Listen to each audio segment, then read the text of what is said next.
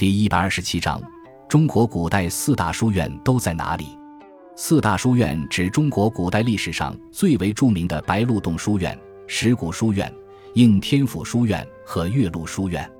白鹿洞书院位于江西庐山五老峰南麓的山谷中，始建于唐代李博（公元七百七十三至八百三十一年）任江州刺史期间，在旧日隐居的地方广植花木，增设台榭、宅舍和书院。这就是白鹿洞书院的由来。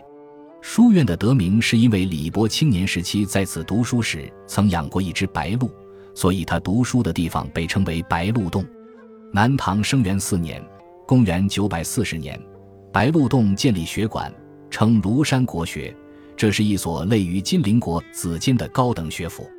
北宋初年，江州的乡贤明启等在白鹿洞正式创办白鹿洞书院，但不久即废。直到著名学者朱熹重修书院并主持书院的建设，白鹿洞书院才开始闻名四方。石鼓书院位于湖南衡阳北面的石鼓山。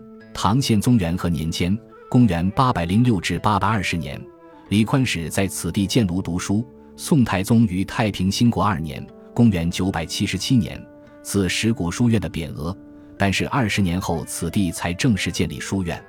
宋仁宗景两年。一零三十五年，石鼓书院再次得到御赐匾额，从此步入书院的鼎盛时期。周敦颐、苏轼、朱熹、张载、毛坤等众多知名学者都曾在石鼓书院执教讲学。应天府书院，亦称睢阳书院，原址位于今河南商丘县，为后晋杨阙所创。与其他几大书院设于山林圣地不同，应天府书院居于繁华的闹市。宋真宗景德二年（一千零五年），将宋太祖的发迹之处宋州改名为应天府，取的是应天顺时之意。三年后，当地人曹成上书请示拨款修建书院，经应天府知府上报朝廷，得到批准。第二年，宋真宗正式赐额为应天府书院。